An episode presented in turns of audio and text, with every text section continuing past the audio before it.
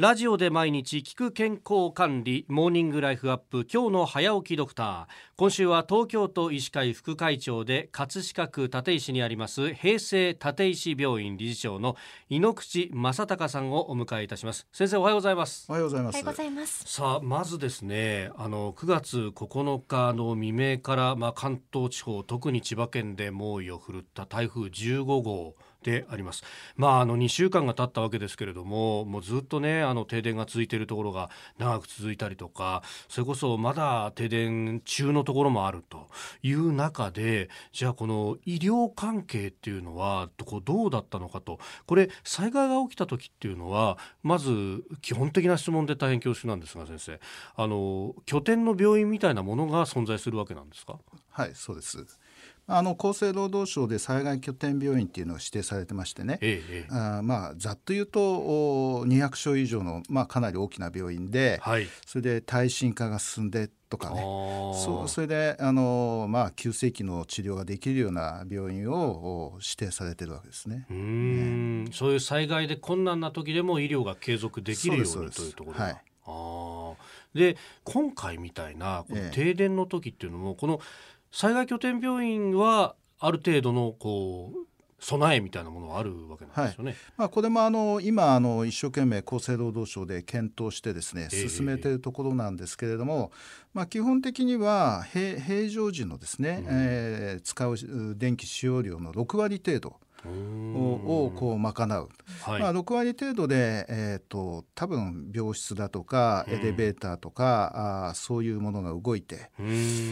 まああ動かないのはものすごくあの安定した電,、えー、電電源が必要な例えば MRI だとか CT みたいのはね、うん、あのそこまでできるかどうか非常に難しいですけれども、はい、うん災害時の医療の最低限ができる程度はあそのそれを基準として6割と。いうところですね。なるほど、まあ、千葉県にもそういう災害拠点病院というものがあると。もちろんあの、まあ、二次医療圏に一つ以上は置いてるはずなんですけれどもちょっと数ははっきり分かってません。東京の場合はあの80の災害拠点病院が指定されてます。はい。これ救急病院とはまただからくくりが違うわけですよね。そうですね。あの東京はあの救急二次救急病院二次救急指定されているのは、はい、あ約250病院強指定されてますけれども、ええ、災害拠点病院は80ですから、まあ二次救急病院よりもですね、はい、まあがっちりどっしりしてると、え、頼りになると。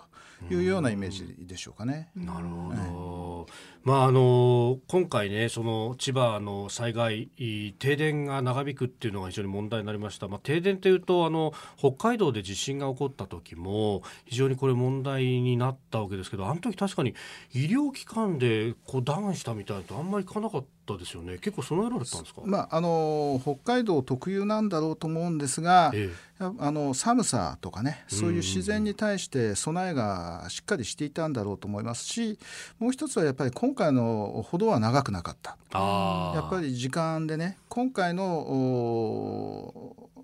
この災害の特徴的なのは最初は大丈夫だよと、はい、あの EMIS って言ってですね広域災害その情報システムがありますけれども、うん、それは最初はあの騒問被害はあるけれどもそんなに問題はないって言ってた病院が、はい、1日2日ぐらいしてくると支援要請に変わっていくんですよね。今回はそういう特徴があったと思います。それは電気が来ない想定よりも遅くなってるそうですね。あの備蓄をしているその油をもうが枯渇してるとか、はい、それからやっぱり水が来ないということがずっと大変だったとかそういうことそれでものすごく暑かったですよね。そうですね。発災直後は30度超えて暑かった、えー、元気な人は耐えられるけれども、はい、お年寄りとか入院しているようなあの傷病者の方たちにとってはとてもあのいられる環境ではないということであ支援があ支援の要請があってたくさん支援に入りました。なるほど、はい、そうかそういうことが起こってたんですね。えー、明日以降も井ノ口先生にお話を伺っていきます。先生明日もよろしくお願いします。よろしくお願いします